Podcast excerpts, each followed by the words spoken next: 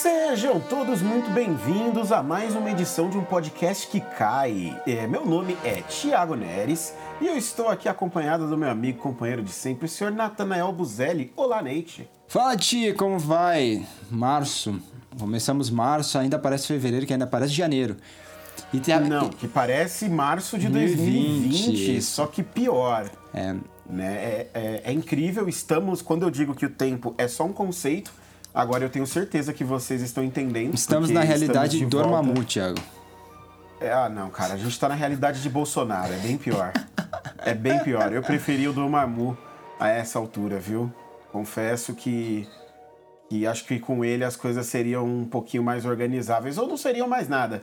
Né? Ou a gente já teria chegado a uma conclusão da história.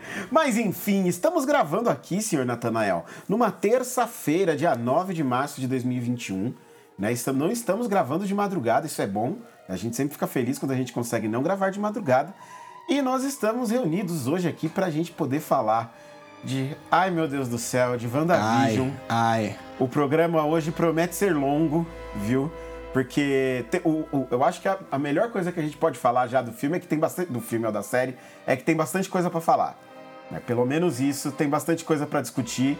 Fazia tempo que eu acho que não tinha tanta coisa pra gente debater no, sobre uma série, um filme, mas vamos lá que vai ser bacana. Mas antes, antes da gente começar a falar de WandaVision, nós vamos, como sempre, para o nosso streaming da semana. Senhor Nate Buzelli, como eu estou apresentando hoje, diga aí você qual é o seu streaming da semana. Eu volto ao Telecine Play. Eu volto ao Telecine Play e, e lá tem um dos meus filmes favoritos de 2019. É o filme dirigido pela Mônia Medur, filme da Argélia, filme com a Lina Kudry, que eu já falei algumas vezes aqui, ela estará no The French, eu ia falar The French Exit, mas The French Dispatch, que é o novo filme do Wes Anderson. É, ela é uma, ela tava no Gargarine, né, que foi foi uma das seleções de Cannes ano passado, seleção assim honrosa, digamos, né? É, é, ela, já que não teve festival de Cannes, e ela é uma das atrizes mais promissoras ali da atualidade. O filme é, ele se passa na Guerra Civil da Argélia, quando o país é tomado por aquela onda de conservadorismo, né, radical, e a e a Lina Kudrow interpreta a Nedma, né, cujo apelido é Papicha, que é apaixonada por moda. E ela não quer seguir os costumes opressores dos grupos terroristas que tentam tomar né, o poder no país. E aí ela organiza, como forma de protesto, um desfile na sua universidade, arriscando a própria vida e a vida de seus colegas e colegas e seus colegas, né? Então, é, é um filme, assim, que fala bastante comigo porque tem aquela questão da arte, né? De você usar, assim, qualquer mídia, qualquer forma de artesanato como forma de expressão também, né? Que é basicamente o que ela faz. Ela usa a moda não só porque ela gosta de vestir ou porque ela gosta de... É, a, olhar as pessoas de uma forma mais estilosa, né? De ajudar as pessoas a se tornarem mais estilosas. Ela faz isso porque é uma forma dela se expressar, dela se manifestar em meio a tudo que acontece. E é um filme, é, assim, produzido em geral por mulheres, as personagens principais são mulheres, ele é, ele é sensível, mas essas personagens também não são. Elas se recusam a ser as vítimas, né? Elas, na verdade, são as que se levantam para tentar mudar alguma coisa.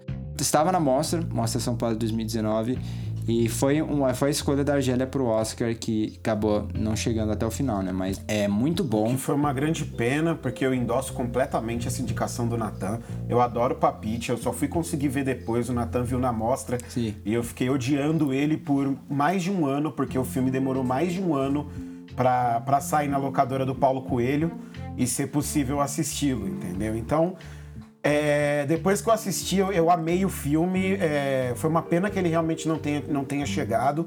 E eu acho que um dos principais méritos dele, inclusive, é que ele consegue fazer uma coisa que eu acho que é até um pouco mais difícil hoje em dia em relação a filmes. É, a filmes que falam de, é, de, de temas sensíveis né, de, de minorias né, e, que falam, e que abordem esses assuntos sem serem panfletários e sendo bastante respeitosos com a cultura na qual eles estão inseridos, né? E, e esse filme eu acho que ele é muito feliz nesse, nesse processo. Ele não é nem um pouco panfletário, muito pelo contrário, e ele tem uma sensibilidade muito grande de estar inserido ali numa comunidade que tem uma cultura completamente diferente da nossa. Sim.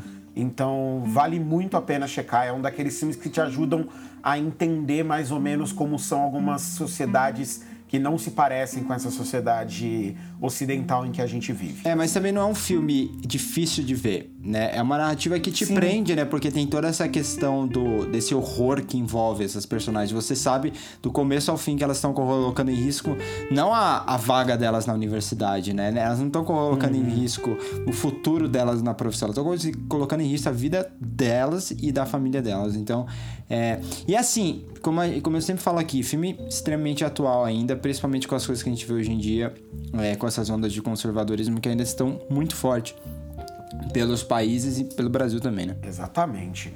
Bom, vamos lá. É, as minhas indicações são, é, são umas indicações bem bacanas que eu tenho aqui para vocês. Uma, ela é requentada, tá?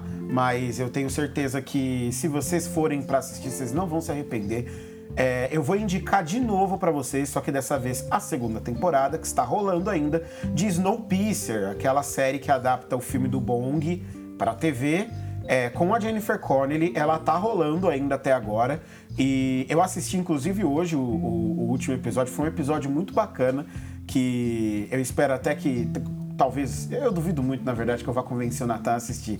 Mas se eu conseguir convencer o Natan a assistir, vai ser legal, porque dá pra gente comentar muita coisa.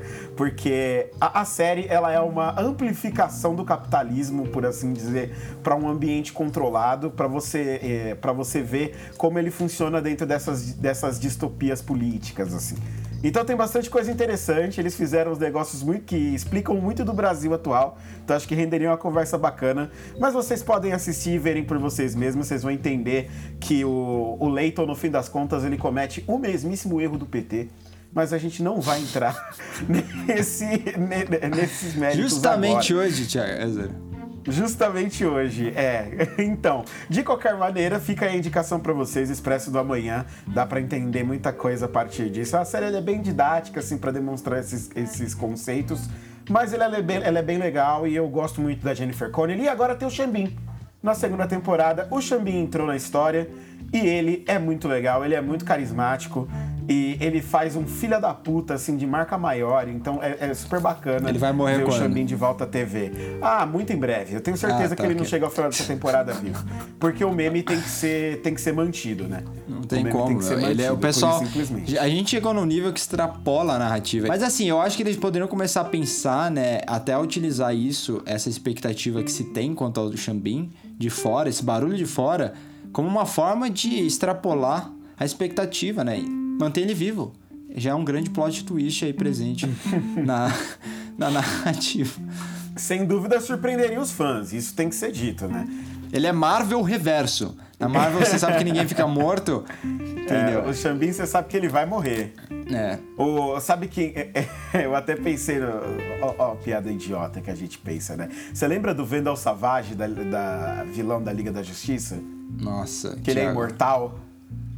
Tipo, e você mata ele, daqui a pouco ele revive, ele reaparece em algum lugar. O único poder dele é que ele é imortal. Esse é o Xambin.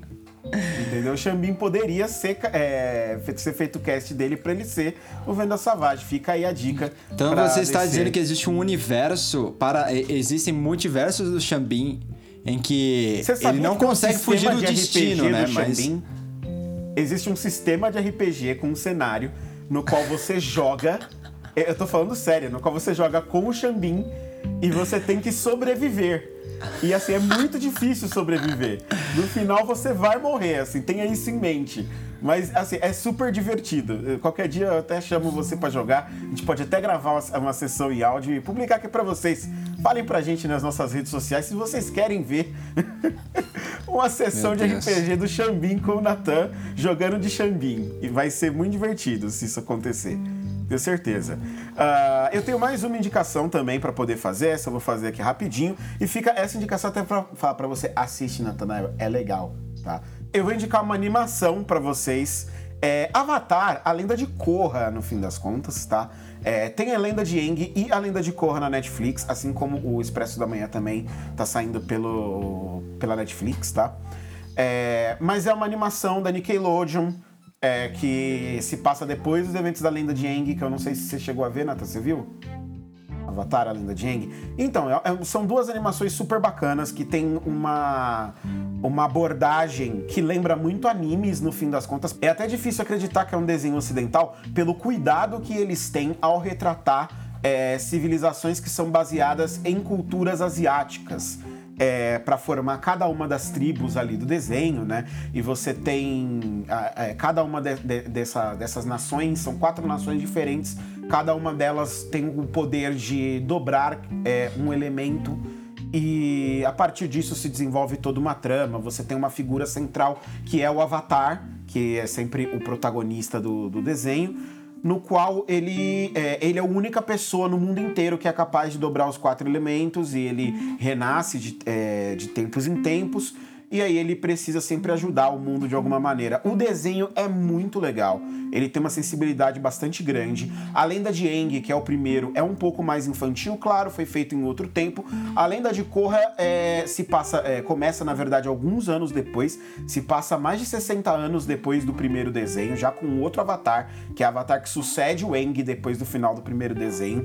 E eles acertam a mão lá em 2012 de, de contar uma história completamente diferente dali em diante, tornando o desenho muito mais adulto e também fazendo algumas analogias, algumas não, várias analogias políticas dentro do desenho. Basicamente, a Korra enfrenta um vilão com uma ideologia política diferente por temporada do livro, ela tem que. É, cada livro, né, que é como eles chamam as temporadas dentro do desenho, ela acaba enfrentando um que, que faz uma analogia e ajuda a entender também esses regimes para quem gosta de estudar aí, é, pelo menos um pouquinho a partir de ficção. Então é muito bacana, proporciona cenas de ação ótimas, o desenho é super criativo e tem todo um lado, assim, um aspecto de mostrar essas culturas orientais que vale muito a pena checar porque já é mais rico visualmente e inclusive é, em, em ambiente, por assim dizer, do que é, muita, mas muita, mas muita coisa que a gente costuma ver por aqui no Ocidente. Vamos lá então, Nathan, vamos para nossa pauta porque a gente tem um papo grande aqui pela frente. Bora lá, bora falar de WandaVision. Como assim? Eu vim aqui para falar da entrevista do, do, do Harry da Meghan. Eu jurava que a gente ia falar disso. Olha, por mais que, que seja um assunto interessante, eu acho que eu prefiro falar de WandaVision, tem muita coisa pra gente conversar.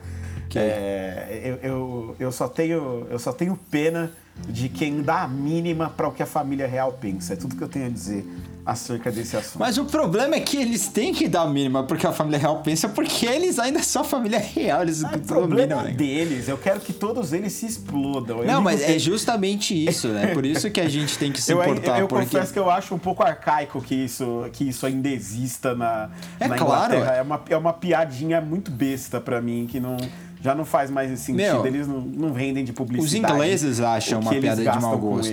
É sabe? uma piada de mau gosto. é uma piada de mau gosto de verdade, cara. Parece é, que. Mas não é o único país no mundo que tem monarquias representativas. Tem, tem ah, monarquias não. absolutistas no mundo.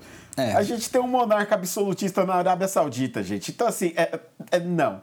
É, inclusive, a Arábia Saudita é o nome, saúde, é, é, é o nome da família que administra o país.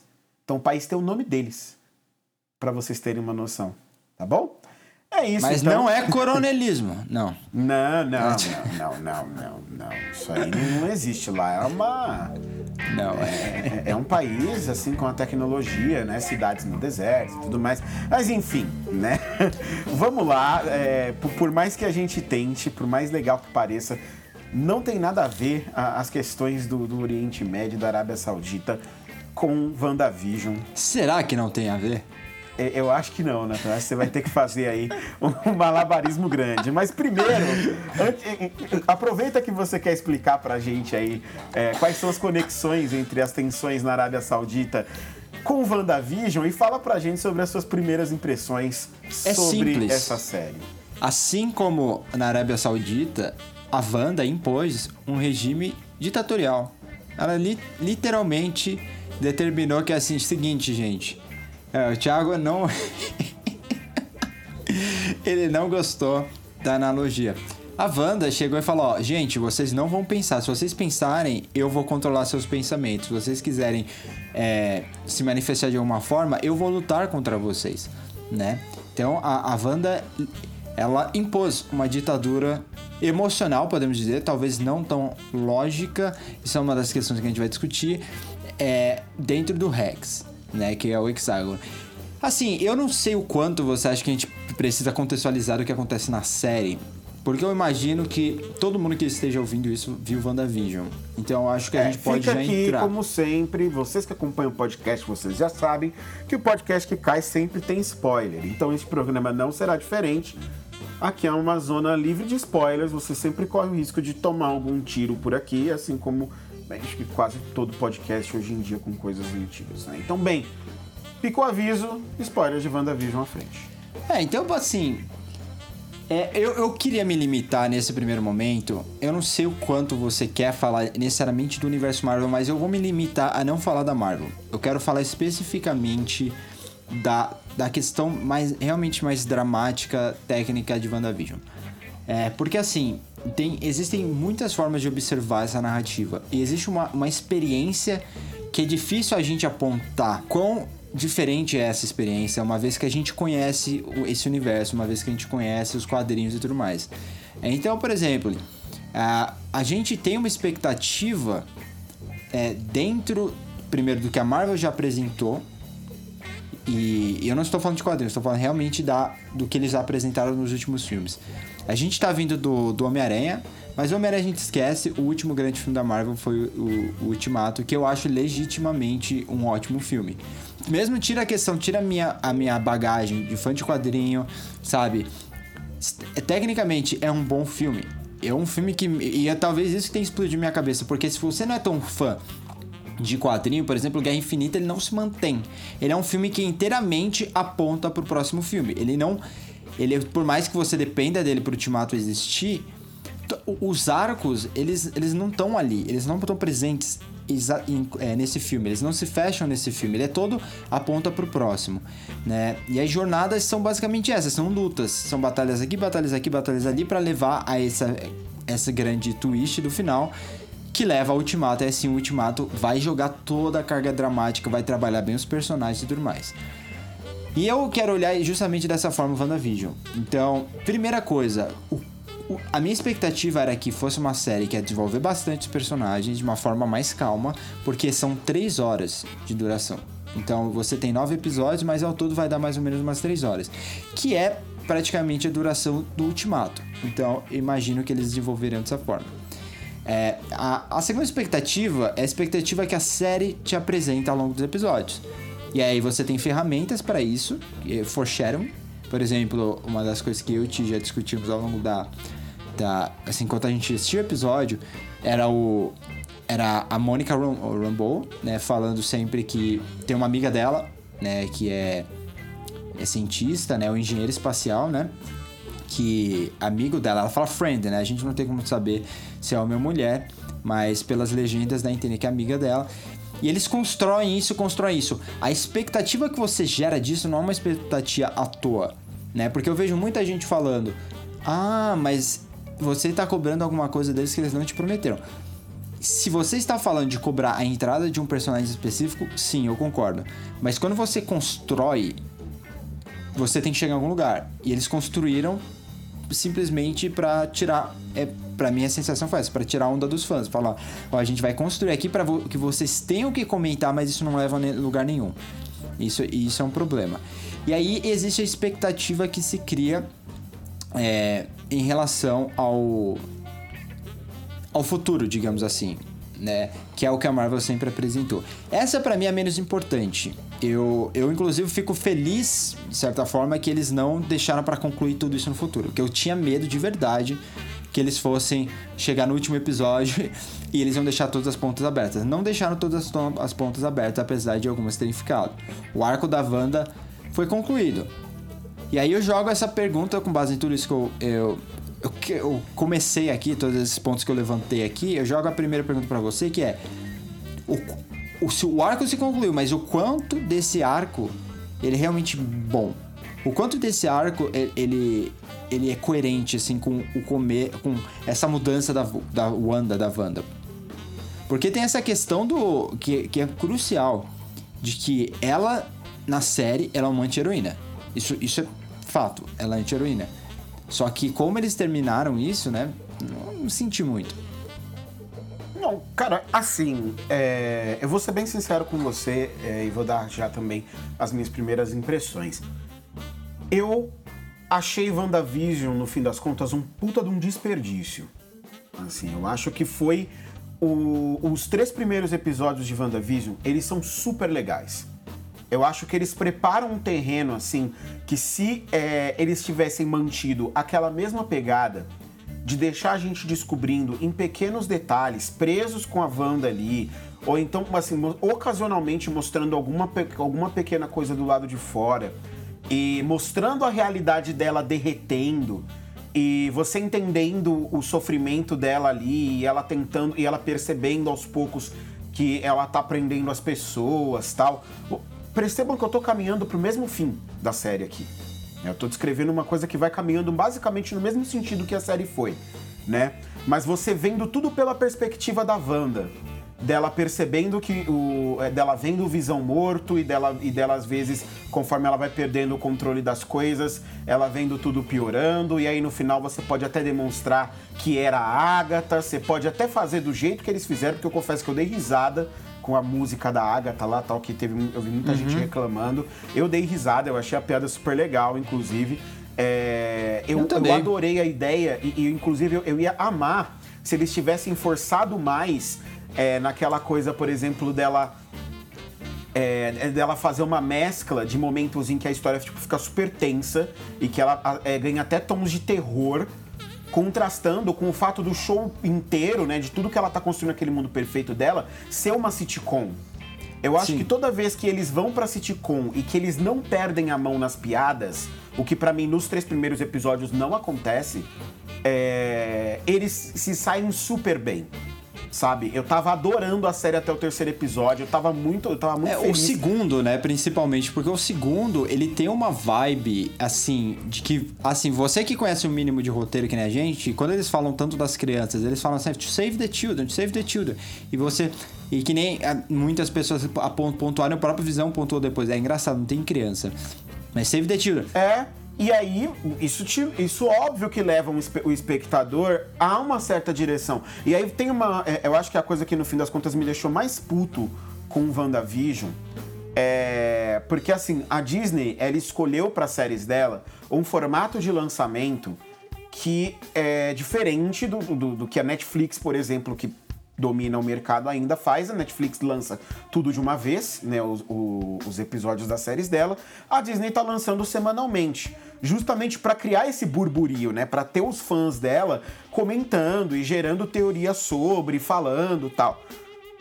Só que o, o eu, eu acho que aqui a gente pode até já entrar numa outra parte da discussão porque tem uma diferença, né, entre você fazer o foreshadowing, igual você tá falando, né, entre você colocar elementos para que os seus fãs é, teorizem sobre, né, e, e, e, prestem atenção em determinadas partes da narrativa, como Westworld faz o tempo inteiro, inclusive a gente até já criticou o Westworld aqui por querer fazer foreshadowing demais, o problema de Westworld é que ele exagera, né? E aí cada minúscula cena vira uma, uma dica super, ultra, hiper intelectual que vai levar um pequeno detalhe para você ver depois, que nem acrescenta em nada a trama, né? E aqui é o exato oposto, saca? Aqui é o, o exato oposto. Eles preparam coisas que eles não usam e que eles usam a desculpa de ser um fanservice.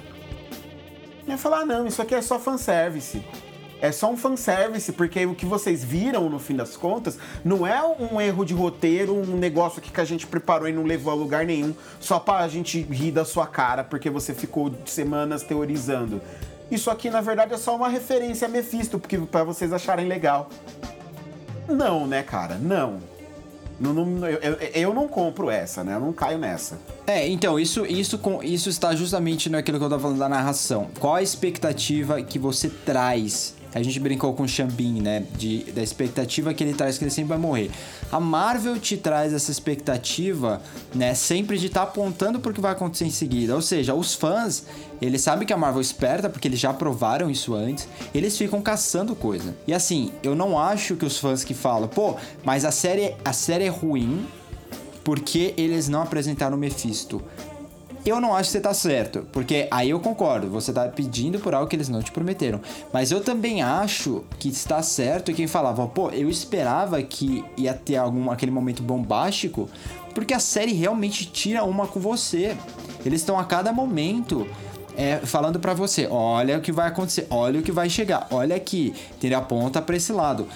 E o, a gente vai falar daqui a pouco do Pietro, que eu acho que nós dois concordamos exatamente sobre o, a besteira que, que é o Pietro nessa série, mas é sem eles eles estão mais preocupados em cativar o espectador a discutir do que em apresentar uma narrativa coerente. Isso, isso que me tirou do sério. E, eu, e a gente percebeu isso no. Eu acho que foi no antepenúltimo episódio, né? Que foi o episódio que a gente falou, pô, não aconteceu nada, esse episódio não foi muito bom. Aí chegou no episódio de, de que é de explicar é tudo o que aconteceu. Que o, é, é o episódio que eles ficam presos no semáforo? É, esse é o sétimo, é justamente o que a gente falou, que é horrível. Puta é. que pariu, que ódio desse episódio, cara. Assim, eu, eu, eu, te, eu tenho até que pontuar aqui, você falou, porque eu queria citar esse episódio. Porque eu fiquei muito puto. Não é só porque não acontece rigorosamente nada no episódio. É que esse episódio ele exemplifica muito bem o como a série faz a gente de trouxa em alguns momentos. Cara, tem três cenas. Três cenas do Visão com a Darcy parado num semáforo. É a mesma piada, três vezes. Num episódio de 20 minutos, cara. Sabe? É. E isso é muito. É, é muito tirar com a minha cara. É um episódio e... que não. É, é, um filler ali, saca? É um negócio tipo de anime. E você, tipo, você tem 20 minutos só de episódio que você vai fazer, conta a tua história, cara, sabe? Desenvolve Sim. esses personagens, não fica um episódio inteiro fazendo piadinha sem acontecer nada. Você tá enchendo linguiça numa temporada de, de, de 10 episódios. Sendo que você precisa desenvolver, não é que nem uma coisa é, que eu sempre falo é que você. sobrando desenvolvimento. Exato. Que nem uma das coisas que eu falo que eu não gosto, por exemplo, de da série que você, você gosta muito, de Handmaid's Tale, é porque eu acho que Handmaid's Tale, eu tenho a sensação de que existe muita enrolação de linguiça ali. É, tá muita encheção de linguiça. Mas a gente não pode chegar e falar que Handmaid's Tale não desenvolve. Eles desenvolvem, eles não pedem tempo, né? Tipo, você não termina a temporada e fala, caramba, faltou desenvolver. Não, eles desenvolvem todo mundo certinho. Só que aí eles, pra fechar a grade, né? Pra fechar aquele episódio de quase uma hora, eles botam encheção de linguiça lá, botam muita coisa a mais, botam um diálogo que pode ser resumido em ação rápida. E isso é um pouco da linguagem da televisão, né? Por uhum. isso que é justamente por isso que eu tenho assistido muito menos série, porque isso acaba sempre me irritando, né? São poucas as séries que eu falo, caramba, realmente é, é, é, a, ele tá ocupando toda a, a o que está disponível, tudo que se dispõe a fazer dentro dessa linguagem, dessa narrativa. Só que WandaVision, ao contrário, eles têm uma estrutura assim de de desenvolvimento que é bizarra, porque se você for colocar e toda a narrativa da Marvel é narrativa clássica, não me vem falar que ah, não precisa seguir regra, não me vem com esse papo. Que toda a narrativa da Marvel é, é, é arco fechadinho, sabe? É aquela coisa ponta porque tá acontecendo. Às vezes, né, é, gosta de, tipo, manipular o espectador para ter o twist, ok, mas ainda é aquela coisa. Incidente inicial, Aí você tem o primeiro ponto de virada, desenvolvimento, enfim. Parem para pensar na estrutura dessa série. Você tem ali o começo. Você pode dizer que o incidente inicial é a Wanda ter criado o X, que é explicado depois, mas é ali o incidente inicial.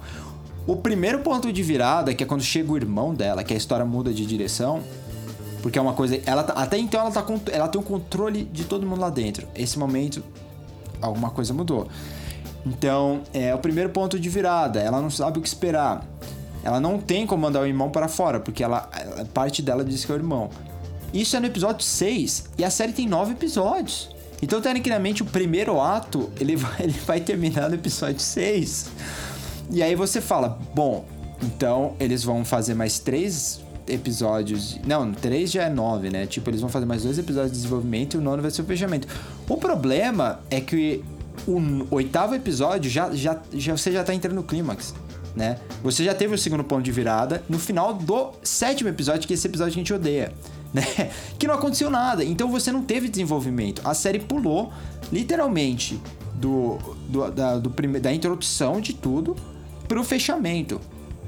E é por isso que quando você, você olha pro arco da Wanda, você fala: caramba, ela era uma anti-heroína, sabe? Aquela pessoa que tava mandando a Monica Rambeau embora, que tem, que tem seus motivos para ser criticada, tanto que quando você é, descobre que ela tá literalmente forçando as pessoas a, a serem outras pessoas, ela tá controlando, você fala, não, não pode ser, porque ela é uma heroína, né? Tipo, ela não vai estar tá fazendo isso.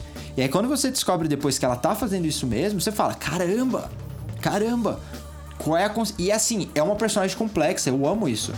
Só que eles não tratam ela como uma personagem complexa no final. Ela literalmente encontra a. Como é o nome? A Agnes, né? A, a Agatha Harkness. E aí muda. E aí ela começa a se arrepender de tudo que fez, mesmo que não. Sabe? Não tem. Ela não teve nenhum. Nada, nada aconteceu ao longo da série para forçar ela se arrepender. Pelo contrário, agora ela tem os filhos dela. Ela deveria estar. Tá, é, digamos, mais é, super protetora ainda, né? Mais super protetora ainda, né? Eu, eu, eu, não consigo entender, tipo, essa mudança dela, em que momento aconteceu, porque o flashback não, não, não dá essa impressão, eles não propõem isso. É, é que nem a gente fala do Judas and the Black Messiah, que é, eles te contam uma coisa, mas quando você assiste a outra, é exatamente a mesma coisa. Cara, é, eu fico feliz que você falou dos flashbacks, porque eu, eu, eu quero reclamar de flashback de novo aqui nesse podcast. Eu odeio flashback, eu odeio flashback, eu odeio flashback, gente. Eu vou dizer para vocês o porquê que eu odeio flashback. Eu aprendi ao, longo do, dos meus estudos de roteiro que assim, existem duas coisas que você usa com cuidado. E você só usa se fizer sentido na sua narrativa e se você que você estiver disposto a estruturar a narrativa para fazer funcionar. Essas duas coisas são flashback e narrador. Porque se você usar flashback e narrador a moda caralha, vai é, fica um negócio um negócio assim porco de um nível que, que é, eu, eu não sei nem dizer, porque assim, gente, o flashback, ele é uma ferramenta que quando você coloca ele na história, você está simplesmente dando, uma, dando pro espectador uma informação que ele não tinha e que você está tirando pura e simplesmente da cabeça de alguém. Ou às vezes nem isso, você só joga o flashback ali e, e é pronto, e pronto, é isso. Se você não constrói a sua narrativa para que faça sentido você usar, você usar essa ferramenta, para que ela não seja só uma cena jogada ali porque eu preciso explicar alguma coisa no meu roteiro. Geralmente, gente, flashback nasce assim, tá? Você vai você tá lendo o roteiro e o seu roteiro já tá na 15ª versão. Aí tem uma cena que ela não tá boa e que toda vez que você entrega para alguém ler, a pessoa te devolve o roteiro para você, falando que essa cena não tá legal, que essa cena não tá, não tá explicada direito, porque todo roteirista, ele conforme ele vai escrevendo, ele vai entregando o roteiro para as pessoas lerem e darem o feedback do que elas estão achando. Geralmente todo mundo que escreve tem leitores críticos, que são pessoas de sua confiança que vão criticar aquilo que ele está escrevendo. Né? Para uma série desse tipo, geralmente você tem uma sala de roteiristas e todos os roteiristas fazem isso.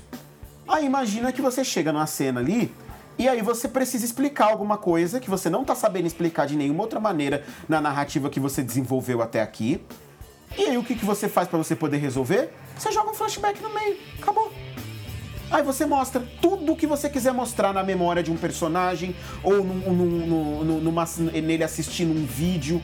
É, ele assistindo um vídeo eu acho até um pouco melhor, que fica até um pouco mais diegético assim. Mas ainda é o mesmo recurso no fim das contas. Sabe? Então é uma saída fácil, que quando você não usa ela em momento algum da sua narrativa, você não estrutura ela para sua narrativa funcionar, é, para que ela para que faça sentido ter aquele flashback ali, ele é só uma muleta de roteiro que você não tinha outro jeito de explicar. Então, é assim, é a solução mais fácil que você poderia achar para resolver a história que você fingiu que no começo ia ser um negócio que você ia ter que desvendar e que ia te dar um final recompensador por você ficar tentando desvendar o que estava acontecendo, no fim das contas o final não tem nada de recompensador. Porque do meio da série em diante, você já percebe que a série não vai te entregar mais nada daquilo que Além ela tá prometendo. Além de que, se você pensar que a série... É, é, são essas contradições que me incomodam, sabe? Você faz a série pro fã, para engajar o fã na discussão, mas ao mesmo tempo você acha que o fã é idiota e, e, você repete um monte de informação que a gente já sabia da Wanda, da Wanda. Entendeu? Então, tipo, você poderia acrescentar essa informação no flashback rápido, você toma um episódio inteiro. Tipo, a cena que é interessante dela vendo a própria feiticeira, e isso é uma discussão que a gente pode ter quando a gente for falar da Marvel exclusivamente, se isso é. é se ela é, ela é mutante, e é por isso que a, a joia da, da mente meio que expandiu esse, esse. Porque ela não criou os poderes dela, né? Mas, pô, essa é a parte mais interessante de todo a, o flashback e, e, e, e a menor parte, provavelmente. E aí o que é mais irritante ainda é que você não basta o flashback ocupar o episódio inteiro, você ainda coloca a Agatha Harkness ali para apontar o dedo para tudo. E, é, e isso é, é uma narração dentro do flashback. O flashback é pra ser visual. É. É pior ainda, você coloca alguém para ser professora dela ali, né? Para ficar é, pegando todo mundo na mão e levando, assim, de, parece um parque de diversões, assim, ela parece uma guia de parque de diversões. Porque você entra numa sala, tem uma cena, aí ela te explica a cena inteirinha para você entender tudo que você precisa entender, tá? Aí depois a tia pega na sua mão, ela te leva pro próximo quarto e ela faz tudo de novo.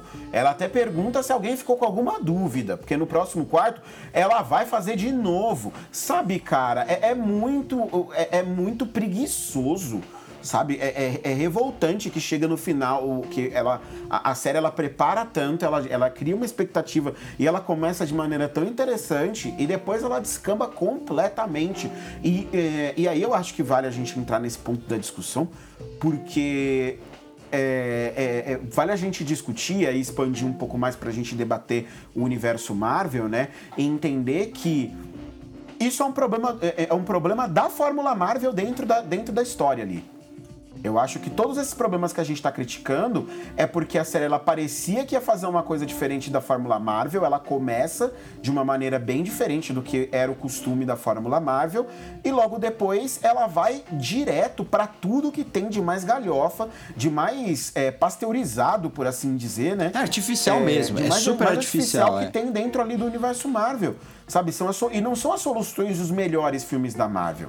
São as soluções dos piores, daqueles mais genéricos, sabe? Eu tô falando de coisa do nível, tipo, sei lá, Homem de Ferro 3, sabe? É, é, Capitã Marvel, que, que, desculpa, gente, não é um bom filme. Desculpa, eu, eu, eu queria muito ter gostado de Capitã Marvel, o filme é ruim, tá? Mas enfim. É. o, eu, eu, eu, eu, digo justamente porque, assim, como eu falei, o filme, ele é uma. Ele é uma o filme é uma série, ela é uma decepção muito grande, no fim das contas, para mim. Ela, ela começou muito bem, ela me iludiu. E aí o Kevin Feige foi lá e partiu meu coração.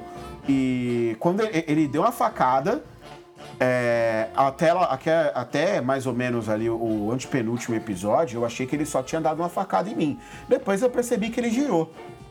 Né? Ele deu a facada e ele girou ainda, ele queria o meu mal, ele queria me matar mesmo. E eu justifico por quê? Por causa daquela porra daquele Pietro, Nathanael.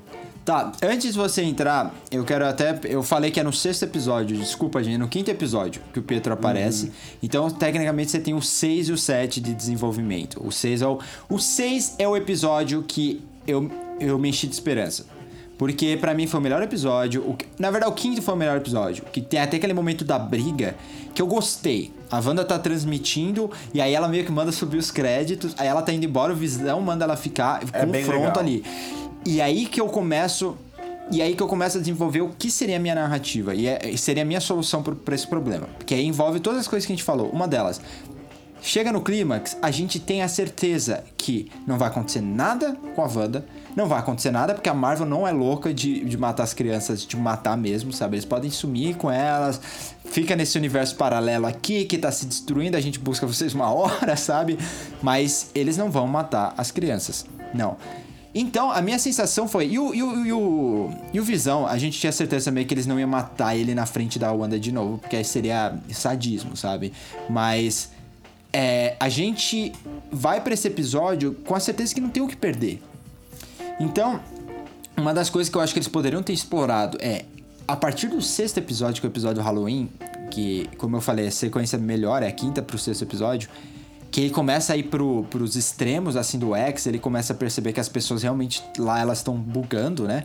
Aquela cena incrível, aquele negócio perturbador e que é, acrescenta até a narrativa da Wanda de uma anti-heroína mesmo. Uhum. É, e das consequências que ela deveria ter com isso.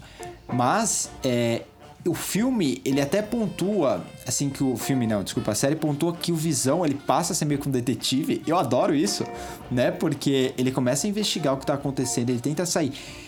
E eu acho que eles poderiam ter usado isso para chegar Feito num clímax mais emocional. Feito uma referência a Inspetor Bugiganga, eu também acho, faltou. É, é, nossa, Thiago, ok. é, mas eu acho que eles realmente poderiam ter usado isso para chegar num clímax mais emocional. Porque o outro problema é que a Marvel. eles querem fazer sempre o clímax de filme de ação. Sabe? Que é o clímax sair todo mundo na pancadaria. Essa, essa série não faz sentido sair todo mundo na pancadaria. Cara, no episódio final tem uma cena que eu quis entrar na. Eh, assim, de verdade. Eu queria pegar essa cena, eu queria pausar na, na hora que acontece. Envolve o visão branco? É, não, é, é, a cena em que o, o, o. a hora que os tanques. Os tanques não, que os carros da, da, da, da Sword viram na rua, assim, a família inteira vira e faz uma pose de herói, assim, para começar a lutar. Sabe, tipo, as crianças fazem a pose de herói, assim. Cara, a hora que eu vi aquilo, eu, eu queria sinceramente sentar com o diretor.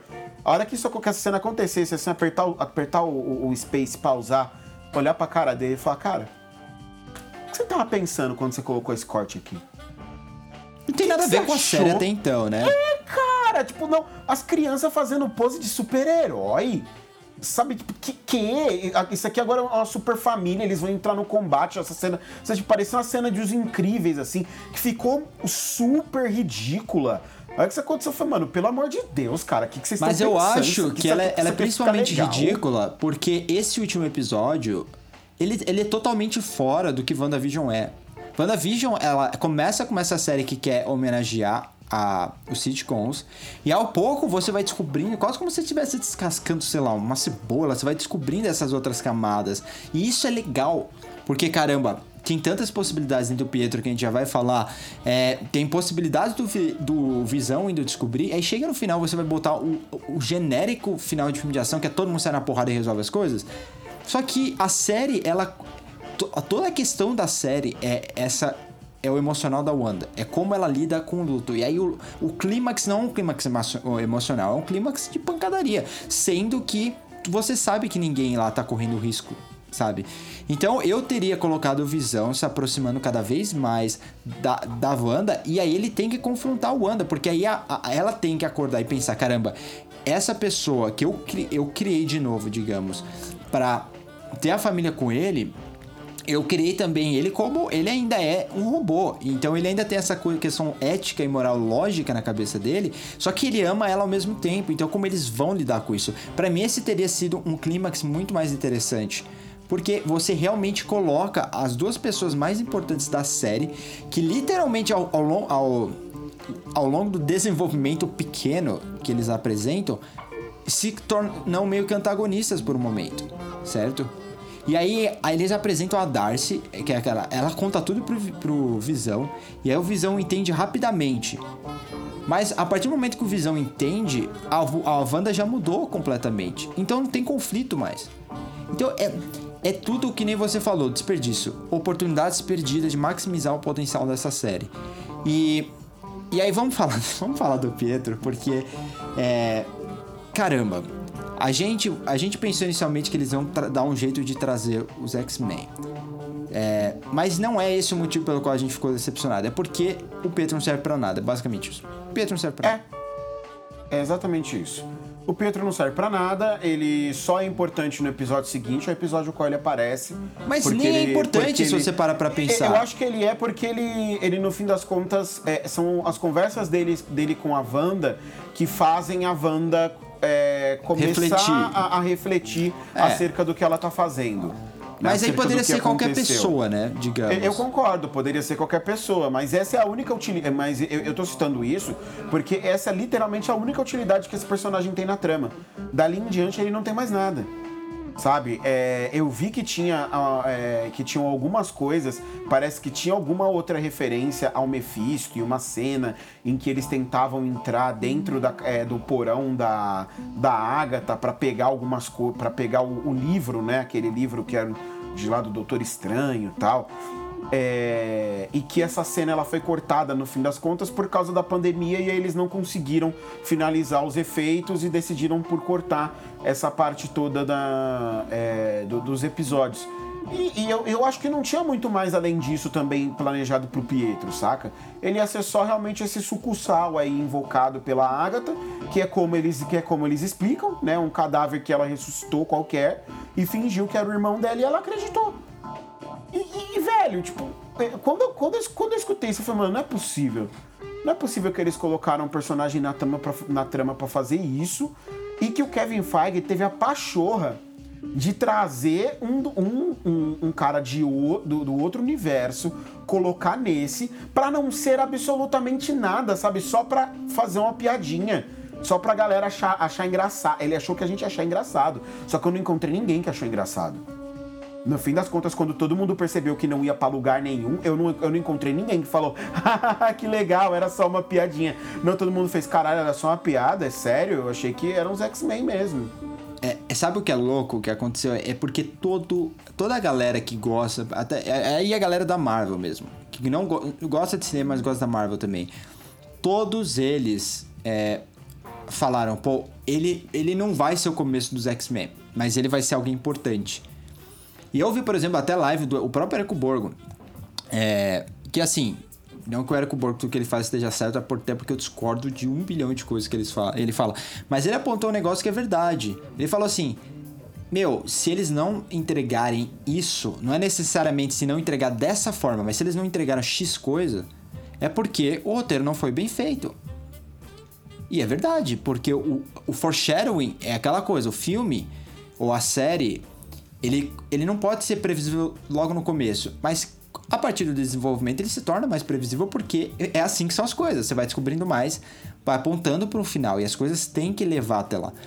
É, então ele mesmo fala em uma das lives dele, ele falou, pô, é, se isso não acontecer, eu vou, eu vou achar ruim, eu vou achar sacanagem.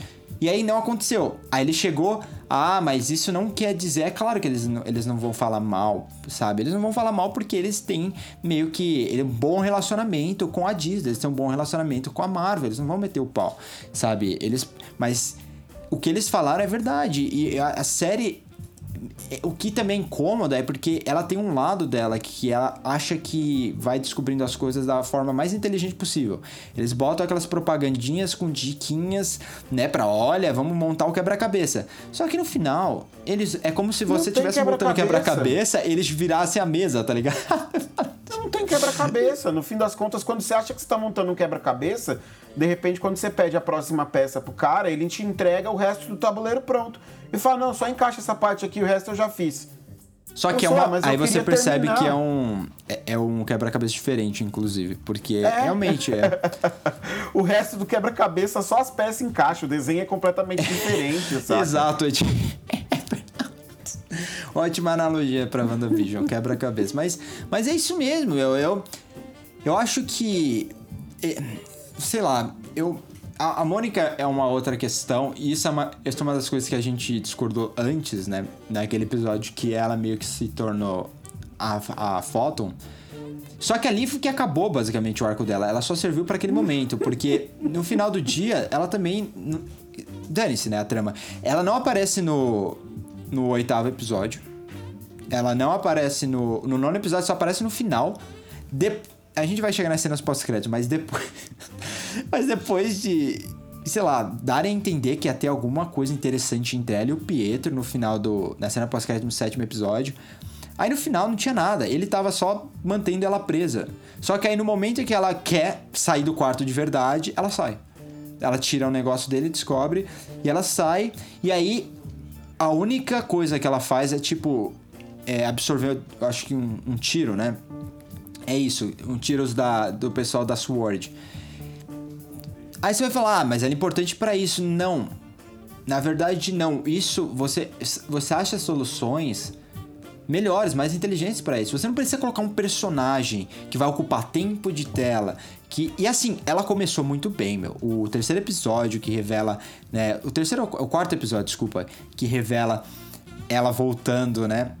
Ela percebe que a mãe morreu. Pô, começou muito bem é, o, o Hayward como um cara que ela confia, né? Que também eu acho que é, é, outro problema que a série meio que apresenta, é que o Hayward, ela confia super no Hayward a ponto de falar, você era a melhor pessoa para assumir. Só que aí, você assistindo percebe que o cara é um, é um puta babaca, sabe? Ele é, ele é um, um antagonista. E aí você se questiona como essa pessoa acreditou que ele era uma boa pessoa para assumir. Então tem esses problemas que assim, eu imagino que não deve incomodar muita gente, mas para mim me incomoda porque é como se você é, você criasse é, um argumento contra a própria heroína que você tá criando, sabe? E sim, ela vai ser sensacional em Capitã Marvel, provavelmente, porque a foto é legal pra caramba e a atriz é muito boa. Ela, ela tá em Mad Men, né? Ela fez o Shirak, que é o filme Spike Lee pra Prime Video. Ela é muito boa atriz. Só que também, no final, chega no final, chega no momento mais importante e eles jogam esses personagens fora. É, não tem nada no fim das contas para esses personagens. É, mas eu acho que a gente pode até falar que a série em si, é, ela, é, quando ela descamba para esse final, eu acho que ela é até mal dirigida, saca? Não, Porque ela é. Tem ela umas é. atuações muito, muito fracas, assim. É, não, não, não vou dizer nem fracas, mas elas estão tão caricatas Sabe, tipo, a própria Agatha é um negócio assim super bizarrão é, de, de atuação caricata. É, eu acho que enquanto ela, ela tinha aquela faceta cômica é, da. Da. Agora eu esqueci. Da da Agnes, Agnes, da Agnes, né? Enquanto, é. enquanto ela tava como Agnes, super tava funcionando. Tava muito na cara que ela não era qualquer coisa, né? Que ela era uma personagem importante, ela tava ignorando as coisas mágicas que aconteciam ali é, isso com certeza tinha algum motivo, ela, ela fazia vizinha enxerida, então tudo fazia, tudo tava indo super bem. Só que aí quando ela vira vilã, é, quando você descobre que ela é a Agatha Harkness, ela é ainda mais caricata do que ela era como Agnes, saca? Ela é a vilãzona malzona, é, a, a, a bruxona que matou as outras bruxas do coven dela porque ela fazia magias proibidas. Olha, olha o clichê do clichê do clichê. Né? E aí ela é uma bruxa antigona e ela tá ali para descobrir como é que a Wanda é tão poderosa. Eu, eu acho que eu sei por que isso acontece, mas eu concordo que é culpa da direção. Mas isso é muito ruim porque você. Você não entende qual é da personagem. Ela parece que. Sabe, um personagem que parece que não tem background. Eu sei que eles colocaram a cena lá do do Coven dela, né? Da, ali da, de Salem. Só que parece que não tem um, um, uma história realmente por trás dela. Parece que ela, ela foi escrita para isso. Então ela executa as funções de acordo com o objetivo dela, mas não como uma personagem que apresenta uma, um tipo de bagagem. E uma vilã tão antiga, né, porque na, na, série, por enquanto, ela é vilã, por mais que nos quadrinhos ela seja uma aliada da feiticeira. A minha, a minha impressão é que ela só foi colocada lá para revelar pra, pra Feiticeira Escarlate que ela é Feiticeira Escarlate. Só. Só que aí chegou no final eles falaram: putz, já tem o Hayward aqui, a gente não vai colocar um outro vilão, a gente vai deixar ela ser vilã e com certeza ela vai voltar como aliada da Wanda em algum momento. Só porque eu acho que esse, esse problema de, de cari esse problema desses personagens caricatos, o Hayward é outro, que também é assim, e a Darcy é outra. E a Darcy, ela some. Tipo, ela é uma personagem super importante a ponto deles gastarem tempo introduzindo ela de volta. Aí depois que o Visão voa, ela desaparece e eles vão resolver ela numa pergunta, né? O que aconteceu com a Darcy? Ah, ela achou o caminho dela, meio que assim, sabe?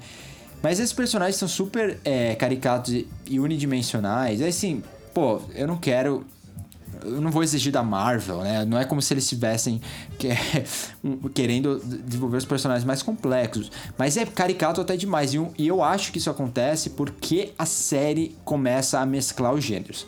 Então, quando ela é uma comédia, e você sabe que ela é uma comédia, esses atores, eles têm que ser caricatos. Afinal, eles estão em, naquelas sitcoms antigas. Só que aí, quando começa a misturar o drama, eu acho que o diretor não foi competente o suficiente, ou não fez um bom trabalho para ajustar esses personagens ao tom exato. Então, mesmo a, a Elizabeth Olsen, que é a melhor atriz ali, ela, ela não tá ruim, mas ao mesmo tempo você vê que ela muda daquela personagem é, que tem o controle total da situação para uma personagem que se encontra totalmente perdida. É, e aí ela, ela se torna vulnerável rapidamente. Então ela muda muito rápido ela muda muito rápido da série de comédia com pitadas de suspense para personagem totalmente dramática. E aí os atores que são menos competentes, ou, ou, digamos, não são menos competentes, porque a Catherine Han é uma excelente atriz, mas que tiveram menos texto, eles tiveram menos material para trabalhar, aí o diretor não conseguiu salvar.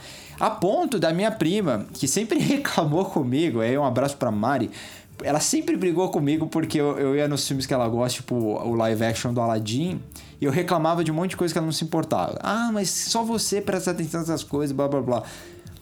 A ponto dela também se incomodar com isso que você falou. da, da Agatha Harkness ter ficado irritante, é caricata demais como vilã, entendeu? E, e aí eu falei para ela exatamente isso, não é uma coisa que só, que só eu percebi, porque você tá construindo a série de um jeito, você dá o salto e aí o personagem muda, só que ele não sabe bem onde ele tá, se ele tá na comédia ou no drama ainda, sabe? Aí fica assim. O lance do Visão, eu acho que a transição do Visão é boa, porque desde o começo ele, ele não é um cara de alívio cômico, ele, ele é ingênuo. E no drama ele é ingênuo do mesmo jeito, sabe? Sim, e o, e o Paul Bettany é muito bom, né, cara?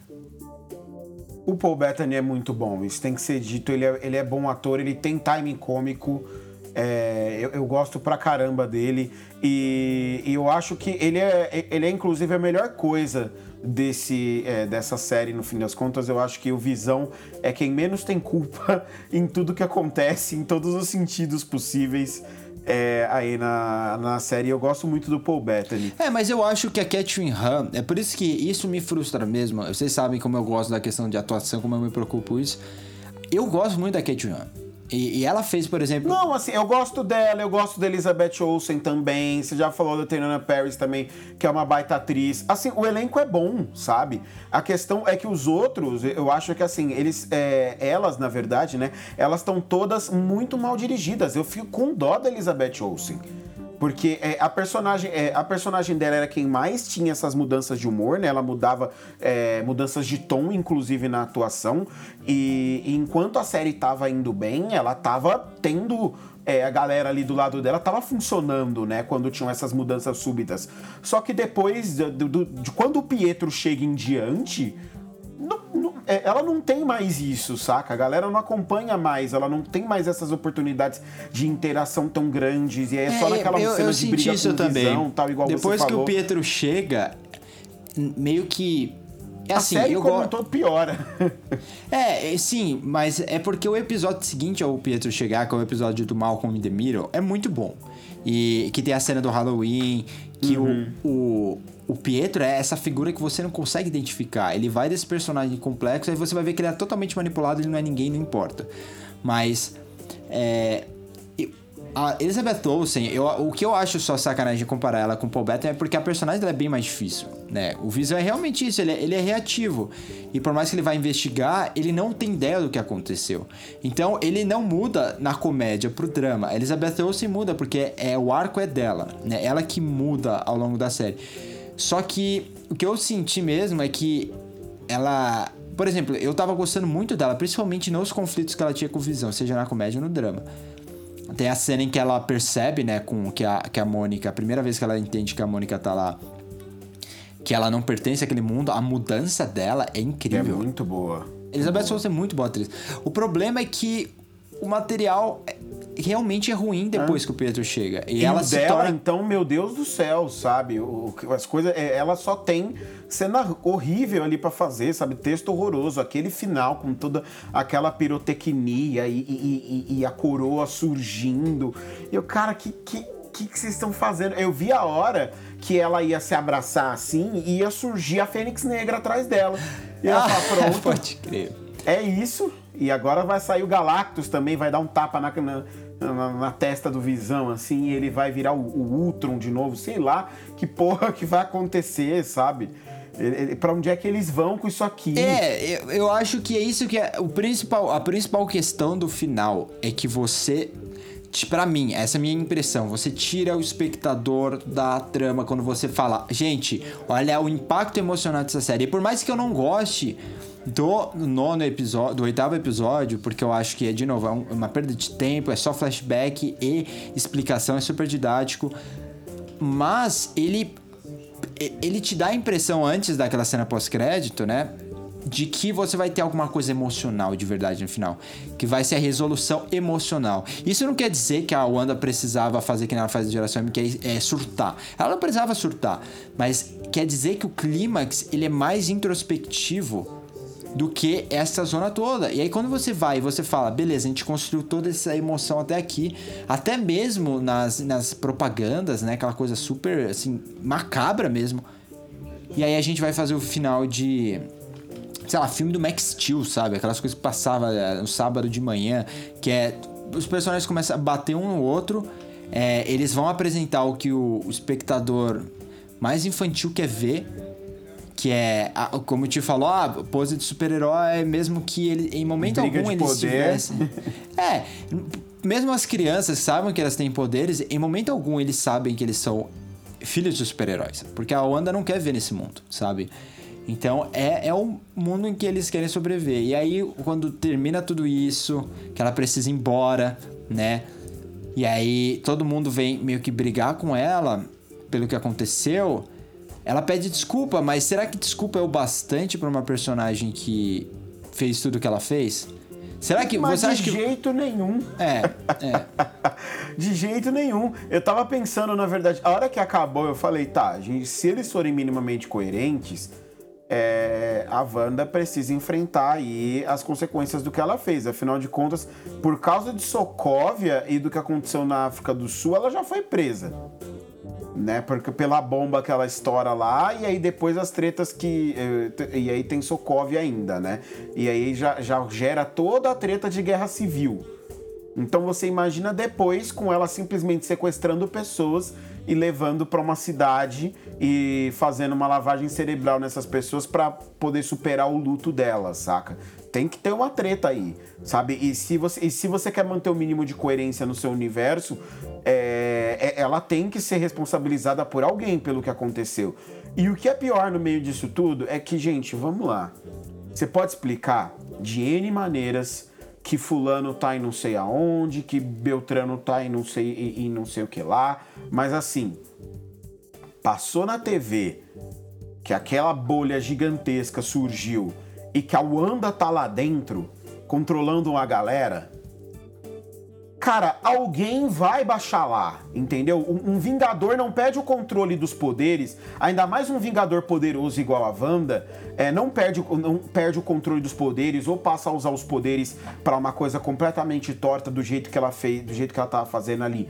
Por o quê? Por meses, na verdade, né? Que, que foi o que durou lá.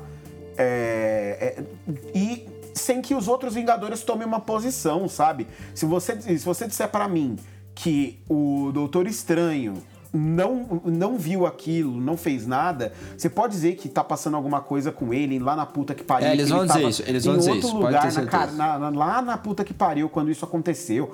Tudo bem, mas não tem só ele, entendeu? Onde é que estavam todos os outros? Sabe? Por que, que ninguém de, dos, do, de, daqueles 50 mil heróis que a Marvel usou no, no, na Guerra Civil lá. Tem um exército de magos inteiros, tem o pessoal de Wakanda, tem a puta que pariu inteira lá para poder chamar. Fizeram um pôster de, de, anime com aquela porra, com, com, com tanto de herói que tinha. Alguém tinha que ir lá, cara sabe? Não faz sentido que não apareça. E aí vem uma crítica que, inclusive, no começo da série, como eu gostei muito dos primeiros episódios, eu, eu tava sentindo, acho que aquilo que mais me chamou a atenção nos primeiros episódios foi justamente que parecia que eu tava assistindo uma adaptação de uma graphic novel. Sabe, de uma história fechada ali com começo, meio e fim, geralmente de um personagem específico. Eu falei, tá, isso aqui é um quadrinho da Wanda adaptado pra TV, sabe? E, e eu tava tendo essa sensação. É, e a última vez que eu tinha visto, é, que eu vi isso, embora muito às avessas, foi lá com o Demolidor. Só que o Demolidor, ele não, ele não tava dentro do universo Marvel. Por mais que tivesse uma referenciazinha ou outra ali no fundo, ele não tava. Da segunda temporada em diante, inclusive, o Drew Goddard cagou completamente pro universo Marvel e foi contar a história dele, porque ele percebeu que não fazia a menor diferença. É... Mas foi vendo Demolidor a última vez que eu tinha tido essa perspectiva. E acho que Legion também tem um pouco disso. Mas como Legion é um negócio muito maior, né? Foi uma série com muitas temporadas e Demolidor também.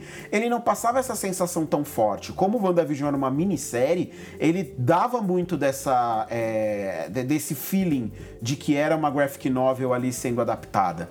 Ah. E, e no fim das contas, do jeito que a série caminha, isso se perde completamente é, porque, é, porque a conexão com o MCU ela ainda existe. né? ela, é ela não é importante, né? ela não, não é relevante em praticamente nada, eles só se aproveitam de alguns NPCs e criam alguns foreshadowings novos aí pro futuro, né? Com a Mônica Rambeau ganhando os poderes dela e, e aí não sei que ela encontrando o cara na cena pós-crédito, encontrando o Screw na cena pós-créditos. E enfim, né? Tem toda, é, tem toda essa coisa que a Marvel faz, mas que no fim das contas não é uma conexão maior do que tinha o Agentes da Shield, não é uma conexão maior do que tinha o, o, o próprio Demolidor, porque pro universo em si não importou nada. Então toda essa história de você ser, não, WandaVision faz parte do MCU. Sério? Faz é, parte eles não do tiveram MCU, a coragem. Igual, sei lá, igual Thor 2 faz parte do MCU. Tem a mesma Thor 2 é mais importante. 2. É. O Thor 2 até é mais importante porque apresenta uma joia do infinito, né? É, vamos ver como eles vão usar isso. Assim, eu, de novo, eu prefiro até que não seja alguma coisa. Eu entendo o que você tá falando. É. Mas eu até prefiro que seja uma coisa, vamos pelo menos concluir isso. Eu, pelo menos eles concluíram essa não, parte do arco da Você pode concluir, sabe? Mas assim, não me vende que a série ela vai fazer parte do MCU e que o que acontecer na série vai ter influência direta no que vai acontecer no Homem-Aranha, no que vai acontecer no Doutor Estranho. Quando eu agora depois que eu já terminei de assistir, eu sei que não vai ter não tem influência nenhuma, nada de importante acontece ali. Qual que vai ser a importância? A Feiticeira Escarlate vai aparecer no filme do Homem-Aranha. É, é, agora o que eles vão vender é que ela agora entende os poderes dela.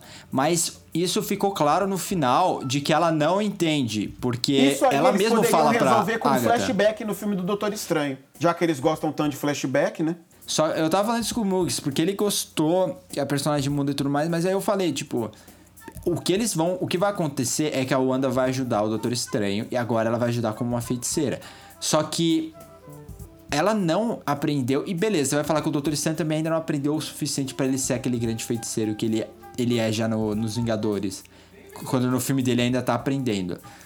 Sim, mas já a frustração é que o Doutor Estranho teve um filme de 1 hora e 40 para fazer isso, enquanto o WandaVision teve 9 episódios, ao total de praticamente 3 horas para você desenvolver melhor a personagem. Então, é o que a gente falou no começo, você apresentou tudo para correr nos últimos dois episódios.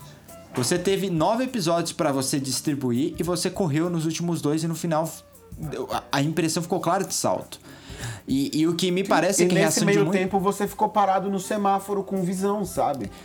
Exato, porque eles quiseram, ah, vamos bater na tecla ali que o que é, agora a gente tá homenageando Modern Family, The Office, sei lá o que, porque a gente tem que mostrar mais entrevistas. Meu, o que é mais importante para você? Eu acho que já tava claro que é uma homenagem. Se tá claro, você não precisa ficar repetindo ao mesmo tempo.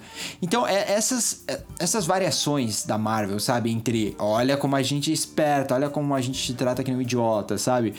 Me lembra até, de certa forma, o Nolan, mas o Nolan é super criativo, o Nolan, isso a gente tem que defender. Eu nunca faria um final tão, assim, blé, como esse final. É, só que é muito isso, né? muito mais se fosse WandaVision fosse do Nolan. É, Mas seria efeitos práticos, Thiago, não seria ele... tão superficial. Sim, não, a porradaria seria muito melhor. Eu, eu, não tenho dúvida de que o filme seria, de que a série seria melhor se fosse o Nolan. Mas em algum momento ele ia ter que furar um, um papel com uma caneta para te explicar. O X seria esse o momento, seria totalmente o momento Sim. do X. Ele, ele teria o desenho ali, é isso. Mas é. Mas no geral, é isso que é, que é, é, é chato. Então, em todos os níveis, eu achei a série problemática. Eu não acho que é uma série que você joga tudo fora. Eu acho que eles podem aprender muito. Só que a minha sensação, até pelo que a gente já sabe do, do Soldado Invernal, é, é, que essas séries vão ser realmente uma forma de dar espaço para atores que vão, que são importantes para o universo Marvel, mas que no cinema eles não são, eles não têm o nome suficiente para comandar um filme solo. Então, não dá para você dar na mão da Elizabeth Olsen, por mais que eu ame Elizabeth Olsen e que é muito bom vê-la fora da Marvel, porque ela é excelente atriz. É, por mais que eu goste dela, não tem como você dar um filme inteiro para ela. Por mais que eu goste da, do Anthony Mack e do Sebastian Stan, que são ótimos atores, não tem como você dar um filme inteiro para eles também. Falta a estrela, né? E é por isso que esses personagens vão ser recorrentes, né? Nessa grande série que é a Marvel. No final de dia, a Marvel é uma grande série e esses são. WandaVision, um parênteses. É um parênteses. É pra, é pra o, trazer gente pra Disney Plus. E aí, só pra finalizar essa parte, o, o que eu acho pior é que, assim, essa série podia ter tomado riscos porque ela não dependia de bilheteria, mano. Não dependia de bilheteria. Eu não entendo isso. Porque eles não foram um nível além. Sendo que eles sabem que é, é a. O pessoal, eles sabem que o pessoal da Disney Plus vai assistir. E eles sabem que isso vai atrair gente pra Disney Plus. Porque eles não tomaram. Eles. Assim. Não foram lá e pisaram, sabe, no acelerador e falaram: vamos, gente, agora a gente vai pirar. Parecia que ia ser isso no começo. O próprio marketing é uma nova era visionária de televisão. Eles é. venderam isso. É Exato. isso que é foda. É, é, é, é no fim das contas, eu acho que houve um, estelionato, um estelionato aqui com o Fran sabe? É, que é, é, eu uso esse termo mesmo, porque eles venderam isso, sabe? Eu passei, eu tava muito ansioso pra WandaVision. Eu passei, quem me acompanha aí no Twitter viu, eu falava toda semana que eu tava super ansioso, que eu esperava que fosse ser um negócio super fora da casinha, que fosse fazer, é, que fosse abordar justamente essas coisas todas que a gente falou aqui, que fosse pra um, uma solução mais emocional da coisa, como Legion é, saca? Eu tava esperando um negócio muito mais parecido com Legion, aonde os poderes da Wanda e, e ela zoada da cabeça ali, mexendo com a realidade, é, fossem fazer tudo ficar muito complicado e as pessoas fossem ter que intervir para ajudar ela a controlar os próprios poderes em crescimento, sabe? E dava para fazer isso, o, o, feeling que eles queriam era esse, mas é, eu acho que do episódio 5 em diante eles começam a se perder completamente nesse sentido, sabe? E, e, e aí fica um gosto muito amargo no final né? De que, porra, podia ter sido muito melhor. É, parecia no começo que assim meio que eles iam colocar nas regras, né? Ia ser essa coisa louca é, no papel, mas eles iam colocar a forma de organizar isso como narrativa, como história. Só que no final virou Agents of Shield. Literalmente, é. virou Agents of Shield, porque não importa pro universo. É, é aquela coisa super genérica. E, e você tá, tipo, de novo, é realmente parece muito Angels quando você para pra ver, porque tem aquela a premissa misteriosa, eles têm que resolver uma coisa que é consequência do universo direto da Marvel, do grande universo, mas não vai interferir lá. A única diferença é que tem uma, uma personagem que é vingadora. Né? A protagonista é uma vingadora, que é a Feiticeira Escarlate, no caso de Agents of S.H.I.E.L.D., era o, é o, agente, o agente Coulson, né? É, e a verba, obviamente, né? Eu lembro, a minha claro. prima também falou, pô, tem 10 minutos de crédito, mas você viu o que tem de gente trabalhando essa série? o que eles gastaram com essa série, isso, isso não tem como... É, não, a Disney, ela, ela não tá com, com nenhuma dó de tirar dinheiro do bolso para poder fazer os bagulho, não, cara. O, o Ricky Riordan, inclusive, essa semana, o, o autor de Percy Jackson, né, que tá, per, tá prestes a ver a sua obra ser salva pela Disney para a gente conseguir esquecer aqueles dois filmes horrorosos que foram feitos de Percy.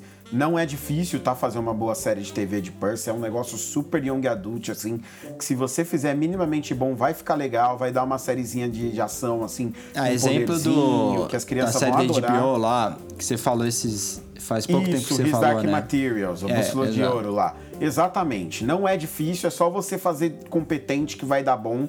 E o, ele falou que o orçamento do, da série ele é igual ao orçamento de The Mandalorian. E aí eu falei, meu Deus do céu. Ele falou, não, a Disney não, ela, ela tá com uma política nesse momento de dar o mesmo orçamento para todas as séries grandes dela, porque ela quer ter o mesmo resultado. Então, eu falei, porra, então eles vão gastar um dinheiro bom com, com, essa, com essa série de Percy Jackson aí. E, e o mesmo deve acontecer para todas as outras que estão vindo por aí, principalmente essas da Lucasfilm, né? Que tem a, inclusive a de Filhos de Sangue e Osso, que dá para vir, que tá para vir aí, que tem todo um apelo, né? Por ser uma história de fantasia africana tal. Então deve ser bem interessante aí esses próximos anos, mas a gente não vai comentar muito sobre isso hoje. Né? Eu acho que a gente pode passar aqui, na verdade, para fazer uma avaliação final, Nate, é, e dizer o que, que fica né, dessa primeira tentativa da Disney de fazer uma série para TV. Eu confesso que eu estava bastante empolgado e achando que a Disney ia abalar as estruturas do mercado. e que as coisas iam ficar bem difíceis para Netflix, né? A gente tinha até falado um pouco disso aqui, que devia ter executivo da Netflix querendo se enforcar com a gravata. Mas agora eu acho que eles estão pondo a cabeça no travesseiro tranquilo, você não acha não, Nate? Eu acho, eu acho porque uh, você vai... Eu sei que é uma, uma comparação meio tola, mas quando você assiste uma série é, totalmente despretensiosa, é, às vezes parece, às vezes parece pretensiosa, mas assim, a, o objetivo deles é, é, literalmente entreter apenas e é uma zona do ponto de vista de história, mas que nem a Casa de Papel, a Netflix faz a Casa de Papel, tem o mesmo, faz o mesmo barulho com WandaVision. A diferença é, é que no caso. A Casa de... de Papel é honesto.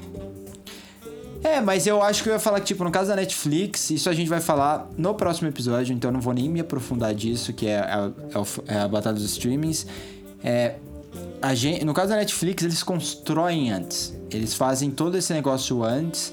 E aí fica na boca do povo, ó o trailer. Soltam uns três trailers, sabe assim? E dividem as temporadas em dois, já que eles não vão fazer um episódio por semana. E aí solta tudo de uma vez.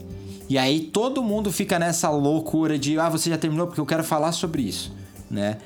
No caso, então é, é uma é uma versão, digamos assim, compacta do que a Disney fez com WandaVision. O que a diferença seria mais, por exemplo, você olha a qualidade de WandaVision e você fala, caramba, eu não posso mais fazer minhas coisas totalmente baseadas em algoritmo. Só que eu realmente acho que o, o Ted Sarandos e outros executivos da Netflix assistiram WandaVision e falaram, ah, fim do dia, no fim do dia, a gente não tá apresentando alguma coisa é, tão abaixo disso, sabe? De não, produção, talvez, mas. Não, de produção sim, mas é, até então eu acho que eles nunca esperaram que eles fossem vencer a Disney monetariamente, né? Que eles fossem conseguir bater de frente com a Disney no dinheiro que a Disney pode desprender para as produções dela, sendo que nos últimos 10 anos aí a Disney deve ter o que uns 30 filmes entre as maiores 50 bilheterias do, dos últimos 10 anos. Sabe? É, é um negócio absurdo. Então não, não, ninguém compete em dinheiro com a Disney hoje em dia. Saca? E isso aí eu acho que nunca teve no horizonte da Netflix mesmo, não. A Mas Disney o... comprou Fox, pelo amor de santo Deus. Exato, Eles compraram exato. outro estúdio. Exato, mas assim, eu acho que o que, o que é mais interessante pra gente discutir é que eu acho que a Disney, ela, ela sai um pouco com a percepção, e eu acho um pouco preocupante, de que me parece que eles ficaram meio fale bem, fale mal, mas fale de mim, sabe? O importante era que WandaVision fizesse barulho e que as pessoas parassem para assistir, que ela fosse uma série super comentada, e não que ela de fato fosse muito boa e que ela abalasse as estruturas do, do da, da, indústria e tudo mais, sabe? Parece que eles miraram um objetivo muito mais simples do que aquele que a gente imaginou, né? Que eles estavam mirando. E eu não sei, pra, eu, eu imagino que para Disney eles tenham ficado com a sensação de missão cumprida com WandaVision, viu? Eu acho que eles estão. que o Kevin Feige e o pessoal da da, da Marvel deve estar tá bastante feliz com o resultado até aqui. E a, a, ver o que eles conseguem com Falcão e Soldado Invernal, que eu acho que eles até esperam que tenha um desempenho um pouco pior, né? Porque a Wanda e o Visão são muito mais é, relevantes, né, para o universo Marvel como um todo do que o, o Bucky e o, e o Falcão. Mas enfim, né? Eu acho que isso a gente precisa. Eu ia até comentar, mas aí eu fico pensando que a gente já vai falar muito sobre isso semana que vem, quando a gente é, for falar A gente deixou esse assunto aqui pro final do podcast justamente pra gente poder dar um pequeno sneak peek aí para vocês, né? uma pequena amostra do que a gente que deve conversar semana que vem. Porque semana que vem eu e o Nate vamos nos sentar aqui de novo para bater um papo justamente sobre os streaming, sobre o mercado de streaming como ele tá agora é, o que, que muda, o que, que não deixa de mudar com a, com, com a entrada da Disney agora no mercado e tantas outras, né? Acabou de estrear aqui no Brasil o Paramount Plus recentemente, que é um serviço que não tem tanto apelo, mas é mais um serviço chegando ao mercado. A HBO Max já tem data para chegar aqui no Brasil também, então cada vez mais está se fragmentando, né? A gente vai acabar discutindo um pouco disso também. Então fiquem com a gente, né? Na semana que vem para vocês poderem ouvir essa discussão, esse bate-papo.